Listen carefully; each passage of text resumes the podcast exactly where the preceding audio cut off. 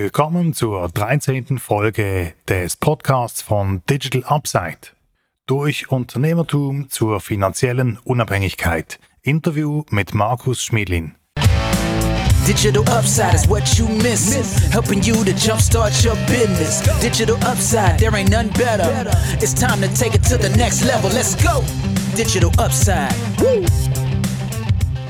Endlich gibt es einen Weg, dich selbstständig zu machen und dich mit Gleichgesinnten auszutauschen. Durch den Austausch wird dir bewusst, dass du mit deinen Herausforderungen nicht allein bist und welche Lösungswege andere gefunden haben. Ebenfalls macht das Arbeiten in der Gruppe viel mehr Spaß. Setz dich jetzt unverbindlich auf die Warteliste zum Kurs auf dem Weg in die Selbstständigkeit. Du findest den Kurs auf meiner Homepage digitalupside.ch-selbstständigkeit. Markus, herzlich willkommen zum Podcast von Digital Upside. Ich freue mich extrem, dass du hier bist, dass du dir Zeit nehmen kannst für unser Gespräch. Danke für die Einladung. Als erste Frage wollte ich dich fragen, ob du in zwei Sätzen kurz beschreiben könntest, wer du bist und was du tust. Ja, klar, mein Name ist Markus Schmidlin. Ich bin hier in der Region Basel aufgewachsen und war schon immer ein, ein Nerd, wenn es um Computer und Software ging und habe dann eine ganze Karriere mit Softwareentwicklung verbracht und dann auch mit Firmengründung. Und darauf kommen wir dann ja noch zu sprechen. Ja, genau. Also um gerade da einzuhaken, du bist ja eigentlich Serienunternehmer. Du hast mindestens zwei Unternehmen gegründet und die sind sehr erfolgreich. Und ähm, kannst du mehr dazu sagen, wie es zu diesen Gründungen gekommen ist? Ja, genau. Also eigentlich Gründungen und, und Beteiligungen waren es viel mehr, aber zwei davon waren dann beständig und, und auch, darf man sagen, erfolgreich. Und dazugekommen ist es bei mir immer ähnlich. Ich war ja als Softwareentwickler, war, war ich in der Lage, Produkte zu bauen, hatte, hatte dort Möglichkeiten, et, etwas zu erschaffen, aber selber hatte ich jetzt nie ähm, e, eine, einen Fachbereich, wo ich dachte, da will ich jetzt selber was bauen. Das waren dann immer andere Kollegen, ähm, Bekannte, Leute aus dem Umfeld, die irgendwo den Need gesehen haben und auf mich zugekommen sind und gedacht haben, hier könnte man etwas machen mit einer Software und, und ich habe dann immer, war immer offen für, für, für solche Gespräche und auch um mal was auszuprobieren. Und daraus sind dann letztendlich dann so Prototypen, ähm, kleine Produkte und dann eben auch Firmen entstanden. Okay, also die, die Ideen waren nicht von dir. Du hast dann einfach die digitale Welt gezimmert, die dir jemand als Idee beschrieben hat. Genau, ich habe eigentlich das Handwerk mit eingebracht, weil ich äh, viele Jahre als, als Entwickler, Berater, Trainer ähm, gearbeitet habe, hatte ich ein breites Know-how, äh, wenn es um Softwareentwicklung ging, also selber entwickeln, Technologien auswählen, auch, auch Teams aufbauen, organisieren, zusammenstellen.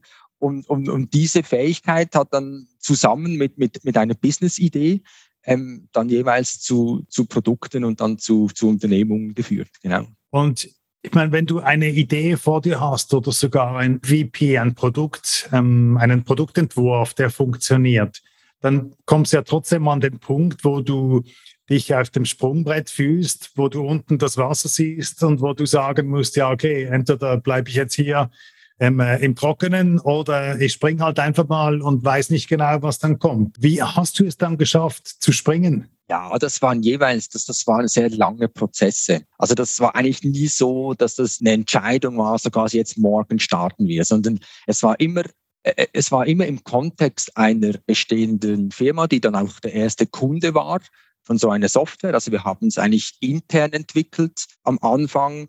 Dann hatte man auch erste User, die das gebraucht haben. Dann irgendwann hat man gesehen, das hat mehr Potenzial. Das könnte man auch anderen Firmen anbieten. Dann hat man sich begonnen, Gedanken zu machen, wie man diesen Schritt geht, wie man, ob man irgendwo eine Firma gründet oder einfach mal weitere, mit weiteren Personen spricht. Und dann irgendwann war es jeweils dann die Firmengründung. Dann hat aber niemand 100 Prozent gearbeitet. In meiner ersten Firma, in, in der Transsoft, wo wir eine Exportsoftware entwickelt haben, hat mein Geschäftspartner hat dann 50 Prozent gearbeitet, noch in, in seiner Firma, wo er war. Das war auch ein Kunde dann von uns und dann 50 Prozent für die Transoft. Und das haben wir über viele Jahre, haben wir das so, haben wir das so quasi laufen lassen. Das Geschäft ist langsam gewachsen. Dann irgendwann hat man sich natürlich dann Gedanken gemacht, wann kommt der Punkt X, wo mein Geschäftspartner dann von 50 auf 100 Prozent ging und quasi ähm, so die, die, die Nabelschnur abgeschnitten hat zu seiner vorherigen Firma.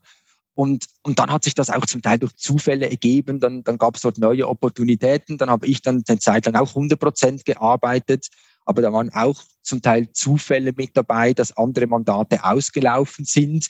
Ich war in dem Moment gerade, hatte ich gerade kein Mandat, dann hat sich das wie angeboten. Und das war nie wirklich jetzt auf lange Sicht geplant, sondern hat man sich eher immer wieder neu orientiert, wie, wie ist im Moment die Situation, was, was macht am meisten Sinn, dann so den Schritt gemacht. Bei, bei der zweiten Software war es schon, dort, dort, war's, dort war ich zusammen mit meinem Geschäftspartner angestellt. Wir haben die Software intern entwickelt und dann eigentlich ein Spin-off gegründet. Und das war dann schon ein größerer Schritt. Dort sind wir beide eigentlich auf, aufs Mal dann auf, ähm, eigentlich von 0 auf 100 in unsere eigene Firma dann gewechselt in die Optravis. Das war, also das gab ein paar schlaflose Nächte, bis es dann soweit war. Und natürlich gibt es auch Hiccups. Jetzt in, in dem Fall war es, weil wir halt von der Firma, wo wir die Software entwickelt hatten, dann ein Spin-off gegründet haben. Da gab es viele Themen zu besprechen, zu verhandeln, dass man am Schluss dann eine gute Lösung gehabt hat, die für alle gepasst hat. Aber das war schon auch eine Achterbahnfahrt. Also das ging nicht einfach so smooth, ähm, ist das durchgelaufen. Okay, also dort war es dann schon mehr ins Detail geplant, mehr die klassische Gründung,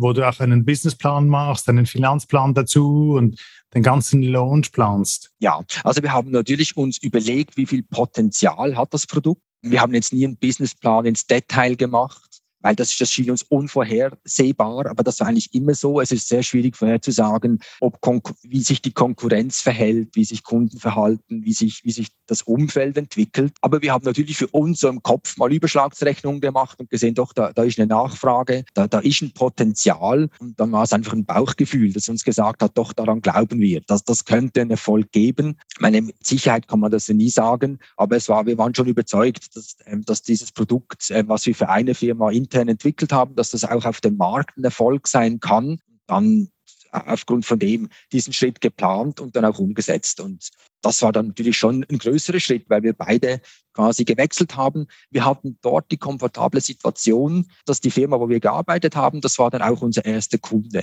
Und von dem her hatten wir schon eine gewisse, eine gewisse Baseline auch an, an Einkommen und sind jetzt nicht quasi einfach ins, ins Leere gesprungen. Von dem ist jetzt nicht so die, die ganz klassische heroische Geschichte, wo man quasi in der Garage mit nichts anfängt, sondern wir haben einfach immer das parallel aufgebaut und quasi, wenn das genügend gereift war, dann haben wir den Schritt gewagt. Es ist dann immer noch ein Wagnis, aber es ist dann nicht einfach ein Sprung eben in, aus dem Flugzeug ins, ins Nichts. Ja, da hattet ihr quasi das Sicherheitsnetz des bestehenden Kunden, aber dann war es ja trotzdem sehr wichtig, die nächsten fünf Kunden zu finden. Wie habt ihr dann die nächsten fünf Kunden an Bord gebracht? Ja, also das war der ganz kritische Moment. Also quasi der zweite Kunde. Das war eigentlich der kritischste, weil den ersten Kunden, den hatten wir quasi von unserer Historie her. Und dann ging es auch darum zu beweisen, dass das Produkt auch für andere Firmen funktioniert, dass es nicht nur jetzt, jetzt gerade quasi sehr spezifisch nur für eine Firma geht.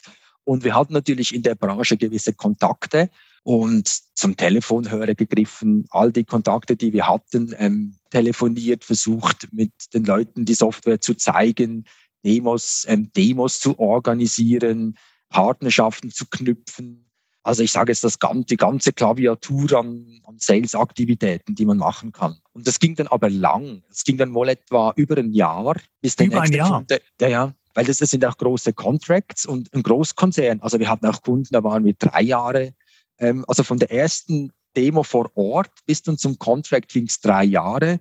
Zwischenzeitlich wechseln zum Teil die Leute, die Strategie wird geändert, das Thema geht vergessen, kocht später wieder hoch. Also da muss man schon auch sehr hartnäckig bleiben.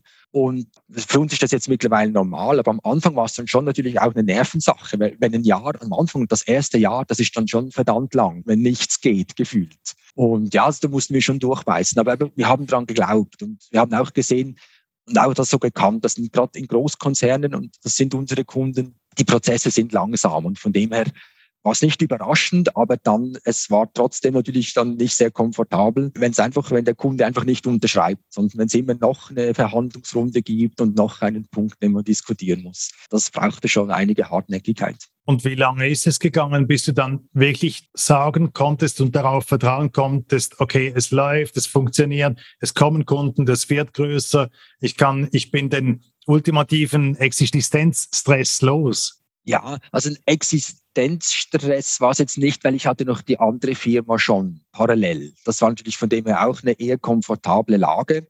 Aber trotzdem geht es natürlich gefühlt um alles. Also man hatte auch eine Karriere jetzt in unserem Fall dort aufgebaut über fünf Jahre. Dann springt man ab.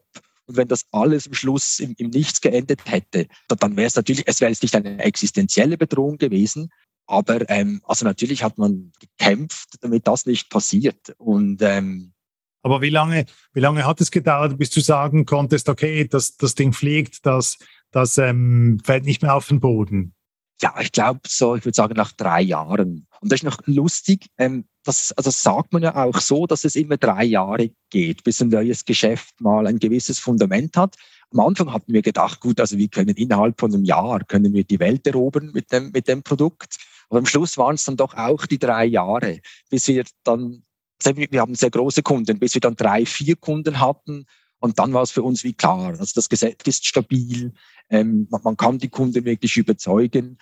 Und dann war es für uns eigentlich klar, dass das weitergeht. Dann haben wir uns das nie mehr in Frage gestellt, ähm, ob das funktionieren kann oder nicht. Aber das hat schon seine Zeit gedauert. Und auch bei meiner ersten Firma, bei der Transsoft, das war ein langsames Wachstum, eigentlich fast über, über zehn Jahre. Und es gab dort auch Momente, wo man einfach am Anfang, weil es halt so langsam gewachsen ist, das Geschäft, musste man sich fragen, lohnt es sich wirklich? Und eben, also in zehn Jahren passiert auch privat viel. Also man ist dann mal ein halbes Jahr in Amerika, hat, hat wieder ganz andere Dinge im Kopf. Und ich habe das einfach nebenher aufgebaut. Und dann ist schon auch das, also wir waren auch zu zweit. Ich hatte immer wirklich das Glück, dass ich mit extrem tollen Geschäftspartnern das zusammen machen konnte. Und dann, wenn einer mal vielleicht auch ein bisschen den Fokus verloren hat, hat der andere ihn wieder eingespurt.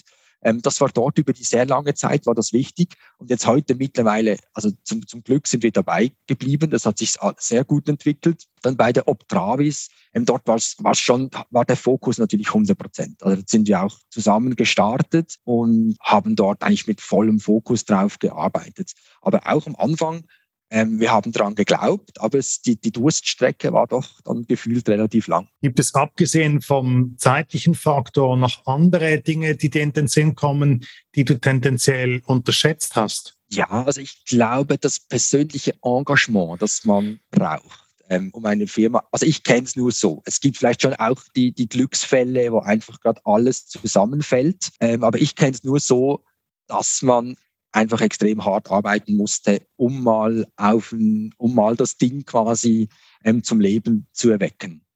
Und das unterschätzt, glaube ich, jeder. Also ich habe sie schon gekannt von meiner ersten Firma und habe das auch meinen dann jetzigen Geschäftspartner in Drop Travis gesagt, dass wenn wir diesen Schritt wagen, dass da unglaublich vieles auf uns zukommt und kann sich gar nicht so vorstellen. dann im Nachhinein hat mir das ich auch manchmal so mit ein bisschen sinniert darüber und er hat dann auch gemeint, also er hätte mir das nie geglaubt, was da alles an Dingen passieren kann, an die man nicht denkt, ähm, an Unwegsamkeiten, die man überwinden muss. Und ich glaube, das geht auch nicht ohne dann natürlich eine private Belastung. Also es gibt dann Momente, wo man halt einfach dem alles unterordnen muss und halt vielleicht Termine, die man abgemacht hat, kann man nicht wahrnehmen, weil man bis Mitternacht im Office bleibt.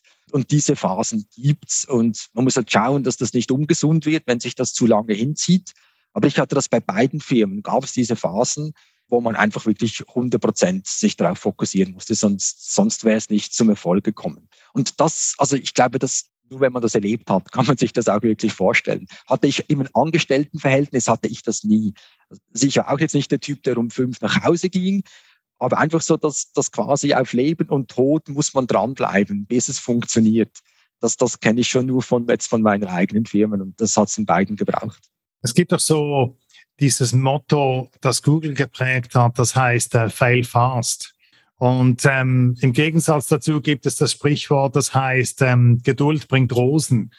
Und jetzt hast du vorher gesagt, es dauert länger, als man denkt. Man muss einen, äh, einen langen Atem haben. Und wie findet man dann den goldenen Mittelweg, dass man nicht bis in alle Ewigkeit sich abkämpft und nicht merkt, dass es eigentlich gar keinen Sinn hat? Ja, das ist eine ganz gute Frage. Das Fail Fast kommt ja auch aus der Softwareentwicklung wo man sagt, man will so schnell wie möglich sehen, dass etwas nicht funktioniert oder auch einen Fehler sofort provozieren, ähm, statt ihn lange hinauszuzögern. In der Softwareentwicklung kann ich das auch sehr erfolgreich anwenden, das Fail-Fast-Prinzip, so schnell wie möglich quasi den, den kritischen Punkt zu forcieren, um zu sehen, ob das funktioniert oder nicht und dann, dann entscheiden. Bei einer Firmengründung eben, also wenn man diese drei Jahre nimmt und sagt, die braucht es einfach, die, die lassen sich dann fast nicht, das lässt sich, glaube ich, nicht wirklich beschleunigen weil fast jede Firma braucht einfach Zeit, bis sie erfolgreich ist. Das heißt, auf halbem Weg weiß man einfach noch nicht, ob man am Ziel ankommt oder nicht. Natürlich, also ich habe auch in meinem Umfeld ähm, Kollegen erlebt, die eine Firma über zehn Jahre aufgebaut haben und, und weit gekommen sind, aber doch nicht an dem Punkt, was ökonomisch erfolgreich war. Und dann kommt ja irgendwann der Moment, wo man privat beginnt, Geld einzuschießen weil man sagt, jetzt haben wir so viel investiert, jetzt wäre es wie auch nicht ein, ein, guter Zeitpunkt, um aufzuhören. Dann kann es schon dazu kommen, dass man am Schluss auch wirklich privat quasi alles reingegeben hat und dann trotzdem keine erfolgreiche Firma hat. Ähm, jetzt im Nachhinein hätte man sagen können, gut, es gab schon Anzeichen, aber im Nachhinein ist, ist man immer schlauer. Könnte ich jetzt nicht eine, eine wirklich gute Antwort geben. Aber ich glaube, es, bei vielen Unternehmen die hören dann auf, wenn sie im Burnout landen. Das, das, das muss man auch sagen. Das, das ist dann, wenn der Körper nicht mehr mitmacht, dann ist das ein deutliches Zeichen, dass man stoppen muss. Wenn man an die Idee glaubt, dann, dann hört man häufig erst dann auf, wenn es einfach nicht mehr geht. Okay, also ich meine, wenn ich das jetzt richtig gehört habe und richtig zusammenfasse, dann sagst du eigentlich, wenn starte die Selbstständigkeit, wenn Unternehmen gründen, dann Commitment für drei Jahre mit Haut und Haar, mit allem, was dazugehört und dann, wenn beurteilen, ob es fliegen könnte oder nicht, dann frühestens einfach nach drei Jahren. Ja, aber eben auch nach drei Jahren. Nach drei Jahren kann man ja an einem Punkt sein, wo sich entwickelt, wo es nicht so schlecht aussieht. Dann hat man schon drei Jahre Zeit und vielleicht auch Geld und, und, und Energie investiert. Kann dann aber vielleicht, natürlich ist immer gut, dann wieder mal einfach eine Standortbestimmung zu machen aber sich quasi eingestehen, dass alles, was ich gemacht habe, dass ich alles sank Costs und ich breche es ab. Natürlich gibt es einen Punkt, wo das dann schon vielleicht die richtige Entscheidung wäre. Also ich war jetzt zum Glück nie an, an der Situation, wo ich, wo ich das so wirklich entscheiden musste. Also für mich war es relativ klar, ähm, wir bleiben dran und, und es beginnt zu fliegen. Aber das, das war auch Glück. Aber viele Firmen kommen ja nicht an den Punkt, um dann den richtigen Ausstieg zu finden. Das könnte ich jetzt keine allgemeingültige Formel angeben oder mir überlegen. Du hast jetzt bereits mehr als einmal erwähnt, dass das Energiemanagement, die Erholung, das Abgrenzen vom ganzen Druck ähm, ein großes Thema ist. Bist du damit umgegangen und hat sich das im Laufe der Zeit entwickelt oder wusstest du das einfach? Ja, also, also bei mir war der, durch, durch das Gründen einer Unternehmung und die Aufbauphase und das, das Arbeiten mit tollen Leuten, das hat mir extrem viel Energie gegeben. Also das war für mich eher eine Quelle von Energie. Natürlich dann die langen Arbeitstage, das, das zehrt auch an den Kräften. Und ich habe für mich jetzt festgestellt, aber das ist immer sehr persönlich, dass einfach Sport war ganz zentral. Also ich habe versucht, jeden Tag Sport zu machen. Das gelingt natürlich nicht immer, aber doch zumindest wöchentlich mehrfach, mehrfach pro Woche Sport. Und ich habe auch gemerkt, es gab Phasen, wo, das, wo ich das dann nicht mehr gemacht habe, aufgrund von Terminen. Und dann habe ich gemerkt, dann, dann wird es auch ungesund. Also das war für mich so eine rote Linie. Wenn es für den Sport nicht mehr reicht, dann, dann ist es nicht mehr gesund. Und dann habe ich auch versucht, einfach zu bremsen oder mal halt irgendwo einfach zu sagen, gut, kann man halt Termine nicht wahrnehmen, dafür gehe ich ins, Gym. Das, das klingt einfach, dann im, im Alltag, wenn man aber mit Partnern und so weiter, das, stößt nicht unbedingt auf Verständnis. Wenn man sagt, jetzt statt mit dem Kunden zu reden, gehe ich jetzt zwei Stunden ins Gym. Aber einfach, das sind so Dinge, die muss man dann machen, weil auch wenn es im Moment auf Unverständnis stößt, ähm, auf lange Frist muss man ja schauen, dass man auch gesund bleibt und auch den Spaß nicht verliert, weil das, das, das passiert dann auch. Wenn man zu viel macht, dann irgendwann macht es auch keine Freude mehr und dann geht es auch nicht in eine gute Richtung. Also ich glaube, das, das so, also Sport war für mich ganz, ganz zentral und, und daneben auch für mich war das immer sehr motivierend, etwas aufzubauen. Das, das hat mir viel Energie gegeben. Es gibt viele Personen, die sprechen von Morgenroutine, die halten sich da an einen bewährten Ablauf und das gibt ihnen Struktur und Kraft und Energie für den ganzen Tag.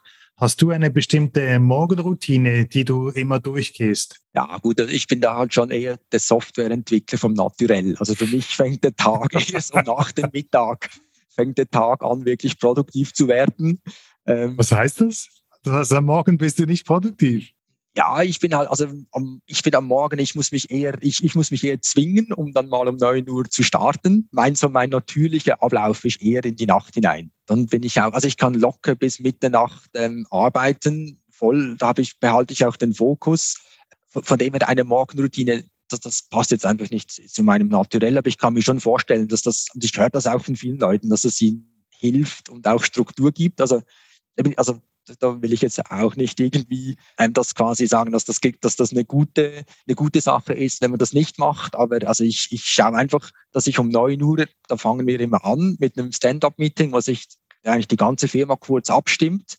Ähm, und eigentlich dann fängt für mich den Tag an. Und vorher geht bei mir nicht viel. Aber natürlich ist toll, wenn man, wenn man früher aufsteht und am Morgen noch Sport macht oder auch ein, ähm, was liest oder was isst. Aber das passt jetzt bei mir einfach nicht. Meditierst du? ich, ich habe schon probiert. Also ich finde das Thema spannend, habe eine Zeit lang Zen-Meditation gemacht, habe gemerkt, dass das für mich, dass das auch sehr schwierig ist, also einfach das Dasitzen und nichts machen. Ja, also ich mache es nicht regelmäßig, aber also ich, ich fand es spannend und ich kann mir vorstellen, das wieder, wieder aufzunehmen. Aber es ist eigentlich mehr so, dass es etwas ist, was du noch gerne mehr ergründen würdest, als dass du es regelmäßig machst. Genau, ist im Moment nicht Teil von meinem Alltag. Aber ich, ich finde es spannend ich glaube auch im Zusammenhang mit immer mehr Distraction, mit iPhone und, und E-Mail und all die, die digitalen, ähm, die, die, die Messages, die auf einem hereinprasseln, dass man ab und zu mal sich da komplett einfach ähm, davon abschaltet. Und, und, Meditation ist sicher ein, guten, ein guter Weg, um das zu machen. Also ich bewundere alle, die, die das machen und ähm, zum Teil auch sehr erfolgreich. Auch ähm, ich von einem israelischen Professor, der da zwei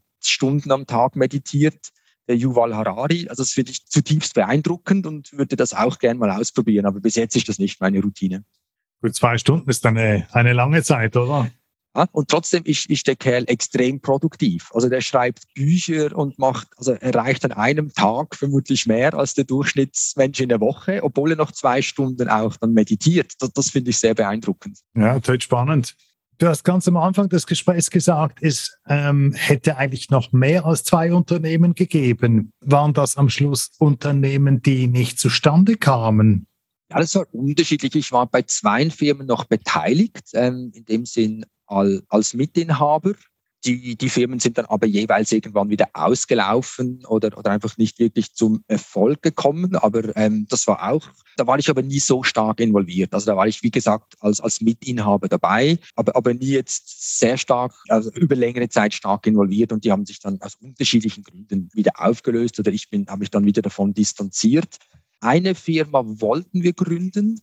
Das ist dann aber nicht zustande gekommen. Das war vielleicht noch spannend ähm, weil da war auch, es war ähnliche Ausgangslage eigentlich wie immer. Ein Kollege aus dem Business, damals aus der Airline-Industrie und Pilot ist auf uns zugekommen und hat gemeint, er hat eine super Idee, wie man, wie man Trainingssoftware für Piloten bauen kann. So ein Computer-based Training haben die das genannt. Und der war so komplett überzeugt und hat uns auch mit der Idee angesteckt. Also wir haben gedacht, also der, der kennt den Markt, der kennt die Airlines, der weiß genau, was man braucht, haben im Prinzip schon waren schon in den Startlöchern für Firmengründung. Ich habe drei Monate lang einen Prototypen gebaut. Also wir haben schon sehr viel auch upfront in Energie und Zeit in das Projekt investiert. Und dann bei der ersten Konfrontation mit dem richtigen Kunden war es sofort tot. Also der Kunde hat quasi gesagt, ja, also wenn es gratis wäre, würden wir es vielleicht nehmen. Also mal schauen. und also da hatte ich gestaunt, wie man, wie man sich so verschätzen kann. Und das, das wäre vielleicht so ein Fail fast. Ähm, das hätte man forcieren können. Also einfach, wenn man schon früher mit dem Kunden geredet hätte, dann hätte man sofort gemerkt, ähm, dass man sich da einfach in einer Bubble ähm, befunden hat und geglaubt hat, dass man genau weiß, was der Markt will. Ähm, aber in Wirklichkeit ist man völlig daneben gelegen. Und also ich glaube, das ist sicher immer gut, wenn man die Möglichkeit hat, mit potenziellen Kunden zu reden man, man scheut halt auch diesen Moment. Es ist noch angenehm, solange alle daran glauben, dass es geht. Man will ja vielleicht gar nicht unbedingt hören, dass es eigentlich ein Flop ist. Aber, aber dort, also das Fail-Fast-Prinzip, wenn man die Möglichkeit hat, und damals hätten wir sie gehabt. Wir hätten nach einer Woche hätten wir mit Verantwortlichen von der Airline reden können. Wir hätten sofort gewusst, das wird nie etwas, hätten uns zweieinhalb Monate gespart. Dort, dort geht's. Nach der Gründung ist natürlich eben, dann wird es dann schwieriger, so ein, ein Fail-Fast zu anzustreben. Und das leicht anzupassen, ähm, wäre nicht möglich gewesen. Man würde ja denken, so eine, eine Software, eine Trainingsmöglichkeit ist bestimmt von der Idee her etwas gesucht wird. Ja, das hatten wir auch gedacht, aber also einfach auch schon die, die Preis- und Investitionsvorstellungen, also was wir, was wir hätten heuschen müssen, damit sich das jemals rentiert und was die Airline bereit gewesen wäre zu bezahlen. Also da waren, da waren Lichtjahre dazwischen. Und also es war noch, es war relativ klar, schnell, dass, dass das nicht, nach dem ersten Gespräch mit dem echten Kunden, dass das nichts, nichts geben kann. Das ist vielleicht schon etwas, also wenn man Leute aus, aus irgendeinem Business hört und, und auch so ein Lied von, von Firmen hört, ähm, das zu überprüfen, das lohnt sich immer, weil eben man kann sich da wirklich sehr täuschen und man kann sich anstecken lassen von Ideen, und dort lohnt es sich extrem. Das, das war in dem Sinn der, der größte Flop, der, der, so passiert ist. Jetzt im Nachhinein auch nicht schlimm und ja auch dann immer etwas dabei. Man, man lernt eine neue, neue Branche kennen, vielleicht neue Technologien, von dem her war es nicht verlorene Zeit.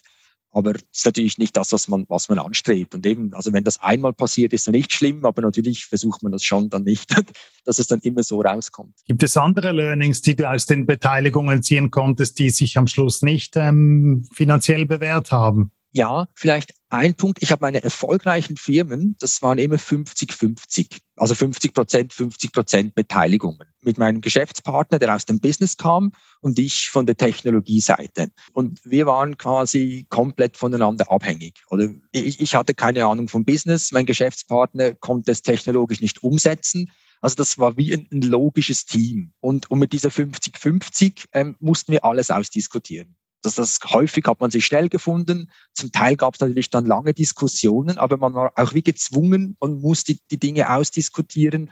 Da führt kein Weg dran vorbei und jeder ist auch mit 50 Prozent sehr stark in der Verantwortung. Das habe ich, das habe ich sehr, als sehr effizient erlebt. Die anderen Beteiligungen waren eher so im 10 Prozent Bereich und dort ist halt dann immer so ein bisschen die Frage, wie viel will man jetzt investieren, weil irgendjemand muss am Karren ziehen. Also dass eine Firma, also das waren so Schönwettermodelle. Eine Zeit lang ist einfach super gelaufen. Das war gerade so Dotcom-Bubble. Da ist praktisch alles rund um IT ist gelaufen. Da war man beteiligt. Das hat funktioniert. Aber was dann, was dann mehr Einsatz gebraucht hätte, war dann niemand wirklich bereit. Weil wenn, wenn ich vollen Einsatz gebe, dann quasi baue ich etwas auf, habe aber nur selber zehn Prozent und arbeite quasi für die anderen neun die dabei waren. Und dann war einfach niemand, also jeder hat dann seine eigenen Dinge halt höher priorisiert als, als diese gemeinsame Firma. Also so Firmen, wo zu viele Leute da drin sind und nicht jemand wirklich im Lead, das habe ich jetzt zweimal gesehen, das sind einfach Schönwettermodelle. Und die 50-50-Modelle, da halt auch, wenn es mal schwierig wird, ist, ist klar, wer, wer dranbleiben muss. wer, ja, es gibt dann eben nur zwei. Und dann würdest du ein ähm, Modell mit mehreren Teilhabern auch bevorzugen gegenüber einem Modell, wo, wo du allein bist? Ja, also al alleine hätte ich mir jetzt nie vorstellen können. Also einerseits, weil, also ich glaube, das ist vielleicht auch etwas, was gerade im Softwarebereich viel passiert, dass ein Softwareentwickler ein geniales Produkt hat, ähm, auch zu Recht denkt, dass das einen Markt hat, aber dann es einfach auch nicht, nicht verkaufen kann. Also ich, ich hätte ohne meine Geschäftspartner wäre ich kein Millimeter weit gekommen. Also es braucht jemand, der das Geschäft kennt und der auch verkaufen kann. Und das war in beiden Fällen, das war nicht ich. Das waren meine Partner, die waren beide auch begnadet im Verkauf. Und, und gerade jetzt, wenn man jetzt eher ein Fachspezialist ist, wie ich von der Software, dann braucht man einen Partner, der auch rausgeht, der das Produkt verkaufen kann. Und diese Kombination, die ist extrem wertvoll. Und, und das andere ist auch der Spaßfaktor. Also halt ja, wenn man zu zweit ist, dann kämpft man quasi Seite an Seite. Und das ist auch wirklich schön, wenn man Geschäftspartner hat, wo man weiß, man kann sich auf die verlassen, egal wo auf der Welt die sind, die, die machen ihren Job. Und das, das hat mir auch extrem viel auch zurückgegeben. Wenn ich das alleine hätte machen müssen, also abgesehen davon, dass ich es auch nicht gekonnt hätte, ähm, das wäre auch nicht, glaube ich, nicht attraktiv gewesen, auch vom, vom Setup. Weil natürlich, man hat dann mit der Zeit vielleicht Mitarbeiter, ähm, da geben sich, ergeben sich auch Freundschaften. Ähm, aber mit dem, mit dem Geschäftspartner ist, ist man wirklich auf Augenhöhe und das waren für mich auch ganz wertvolle Beziehungen über die Jahre, die sich daraus ergeben haben. Also Freundschaften meinst du? Ja, absolut. Okay. Genau, durch, durch dick und dünn. Ja. Und jetzt im Moment sind wir, jetzt sind wir mehr, also wir haben mittlerweile jetzt auch die Struktur verändert, weil wir auch gewachsen sind. Also, also diese, dieses 50-50-Regime ist, glaube ich, zum Starten und was aufzubauen, habe ich damit gute Erfahrungen gemacht. Ab einer gewissen Größe geht das natürlich nicht mehr. Irgendwann gibt's mehr Partner, mehr Beteiligte. Und dann kann man das auch aufmachen und Leute, die man kennt, denen man vertraut, die entsprechend als Partner dazunehmen. An dem Punkt sind wir jetzt im Moment mit der Optravis. Und das passt auch sehr gut. Jetzt sind wir vier Partner, die operativ tätig sind und auch beteiligt sind. Und das ist jetzt auch ein sehr ein gutes Modell. Wenn du jetzt erzählst von diesen beiden erfolgreichen Unternehmen und, und der Größe von deinem aktuellen Unternehmen, dann gehe ich davon aus, dass du eigentlich finanziell unabhängig bist. Wie planst du jetzt ähm, deine nächsten 10, 15 Jahre Arbeitsleben, ähm, wenn du komplett frei bist? Ja, das ist eine, eine spannende Frage. Und zwar, also ich habe mir lange auch darüber durch meiner Karriere immer Gedanken gemacht. Lange Zeit war man ja nicht finanziell in dem Sinn unabhängig. Ähm, man musste etwas arbeiten und dann hat man sich gedacht, gut, ähm, wenn man jetzt an dem Punkt wäre, dann würde man vielleicht in die Ferien gehen oder, oder irgendwie eine Weltreise machen. Dann irgendwann das dauert ja meistens länger, als man, als man gedacht hat. Ist man vielleicht an dem Punkt, wo man jetzt finanziell so gesettelt ist, dass man jetzt nicht unbedingt mehr jeden Tag arbeiten müsste, dann macht es aber immer mehr Spaß. Also das war jetzt bei mir so. Also jetzt mittlerweile eben, wo auch so der Existenzdruck, wo, wo, wo der ein Stück weit weg ist, jetzt, jetzt ist irgendwo auch, hat man spannende Themen, ähm, man ist auch entspannter, das muss man sich auch sagen. Das macht, also man hat immer noch, natürlich, man hat, man hat immer noch Schwierige. Es, es passiert ja immer, es gibt Probleme, man, man muss die auch lösen. Das hat man immer noch, aber man ist einfach entspannter und mir macht es jetzt auch mehr Spaß von dem her. Und man hat etwas aufgebaut und das ist jetzt auch ein Stück weit dann mein Baby und dann da steht man auch in der Verantwortung. Also es haben auch Mitarbeiter, haben ihre Karrieren aufgegeben, sind zu uns gekommen, natürlich auch mit der Erwartung, dass das wächst, dass das weitergeht. Und von dem her hat man hier eine große Verantwortung gegenüber den Leuten. Das hat man jetzt vielleicht als Mitarbeiter bei einem Konzern weniger. Also wenn man da aus persönlichen Gründen sagt, gut, jetzt mache ich eine Weltreise, ja, dann ist eine kleine Welt traurig. Aber, aber gefühlt in, in, in, in Startup, wo wir sind jetzt etwas über 30 Leute, aber halt auch eine sehr familiäre, ein, ein familiäres Umfeld, und da hat man schon eine Verantwortung auch den Leuten gegenüber und, und ist ja dann auch gerne hier. Man hat ja die Leute auch selber ein, eingestellt, ähm, mit denen lange gearbeitet. Und das macht dann, das macht wirklich auch Freude, wenn man da dabei sein kann und gerade noch mit dem Komfort, dass man jetzt vielleicht nicht unbedingt dem täglichen Existenz, äh, dem täglichen Existenzdruck ausgesetzt ist. Suchst du dir deine Aufgaben gezielter aus? Das, das, ist, das ist geplant, aber ähm, ist noch nicht erfolgreich umgesetzt, weil am, am Schluss bin ich dann einfach dort, was mich braucht. Ich, ich muss wirklich so sagen. Und das ist sehr schwierig, sehr schwierig ähm, planbar. Also natürlich, je mehr Leute man hat, desto mehr kann man natürlich delegieren, kann man abgeben. Ähm, und natürlich entwickelt sich das weiter. Also ich schreibe jetzt selber jetzt nicht mehr so viel Code wie, wie früher an einem Tag, weil ich halt auch ganz andere Aufgaben habe und das sind auch spannende Aufgaben. Und das entwickelt sich so natürlich weiter. Aber trotzdem gibt es Momente, da braucht es einem irgendwo und dann ist man auch wieder dort. Wenn dich jemand kontaktieren würde, gerne würde, wo kann er sie dich erreichen? Ja, am einfachsten per E-Mail auf markus.schmidlin at gmail.com. Ja, also ich wünsche dir auf jeden Fall weiterhin ganz viel Erfolg und ganz viel Spaß jetzt ohne Druck. Ja, vielen Dank, vielen Dank. Und ich bedanke mich ganz herzlich für die Zeit, die du genommen hast ähm, für den Podcast mit Digital Upside. Hey, sehr gerne. Alles Gute. Thank you for tuning in. Digital Upside Podcast. Information on innovation got you coming back. Woo! DigitalUpside.ch. Let's go.